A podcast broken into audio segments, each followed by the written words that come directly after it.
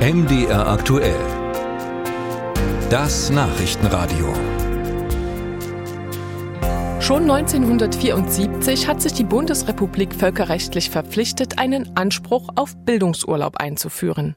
Bis heute haben das auch 14 Bundesländer getan, mit Ausnahme von Sachsen und Bayern. Die fünf Tage bezahlten Bildungsurlaub kann man beispielsweise für berufsbezogene Themen wie etwa einen Schweißkurs oder Weiterbildungen zu bestimmten Computerprogrammen verwenden aber auch Sprachkurse, Angebote zur Stressbewältigung oder Weiterbildung für ein Ehrenamt kann man im Bildungsurlaub machen. Ich erlebe junge Menschen, die nach Sachsen ziehen und die Hände über den Kopf zusammenschlagen, dass es hier keine Bildungsfreistellung gibt. Daniela Kolbe, die stellvertretende Vorsitzende des Deutschen Gewerkschaftsbundes DGB in Sachsen, findet, es sei höchste Zeit, dass sich das ändert. Und außerdem haben wir in Sachsen das Problem, dass im Moment ganz viele Ehrenamtliche äh, Urlaub dafür nehmen, sich weiterzubilden, um zum Beispiel unsere Kinder im Sportverein zu trainieren oder zu trainieren, äh, wie das neue Feuerwehrgerät funktioniert, damit sie im Zweifel unsere Wälder löschen können. Das ist eigentlich kein Zustand. Gescheitert ist der Bildungsurlaub in Sachsen bisher vor allem am Widerstand der Arbeitgeber. Sven Meiselbach vom Verband der sächsischen Wirtschaft. Wir haben das große Problem, jeden, den wir im Moment freistellen, der fehlt uns am Arbeitsplatz. Wir haben dadurch große Lücken, um die Transformation hier in Deutschland umsetzen zu können. Die Herausforderungen für uns sind riesig.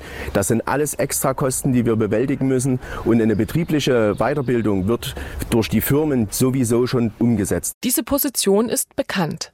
Das Argument, dass Bildungsurlaub auch eine Wertschätzung der Arbeitnehmer ist und zu deren Motivation beiträgt, scheint nicht zu verfangen.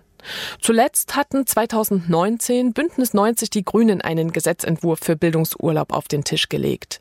Die CDU lehnte ab, man sah die Wettbewerbsfähigkeit der mittelständisch geprägten Wirtschaft in Gefahr. Im aktuellen Koalitionsvertrag haben sich CDU, SPD und Grüne zwar darauf verständigt, dass man die Einführung von Bildungsurlaub prüfen wolle, nur ein Ergebnis gibt es bislang nicht. SPD-Wirtschaftsminister Martin Dulich zu den Gründen. Die SPD ist dafür, die Grünen sind dafür.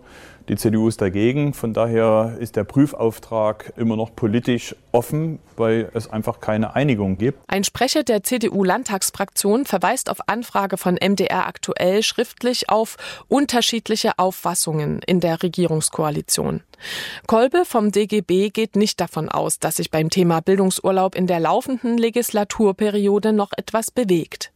Deswegen plant die Gewerkschaft vor den Landtagswahlen 2024 einen sogenannten Volksantrag einzubringen.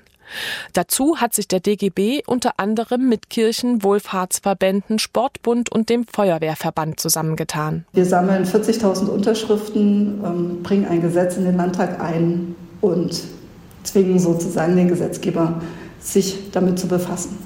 Im nächsten Koalitionsvertrag steht dann nicht nur ein Prüfauftrag drin, hofft Gewerkschafterin Kolbe, sondern eine feste Vereinbarung, auch in Sachsen das Recht auf Bildungsurlaub gesetzlich zu verankern.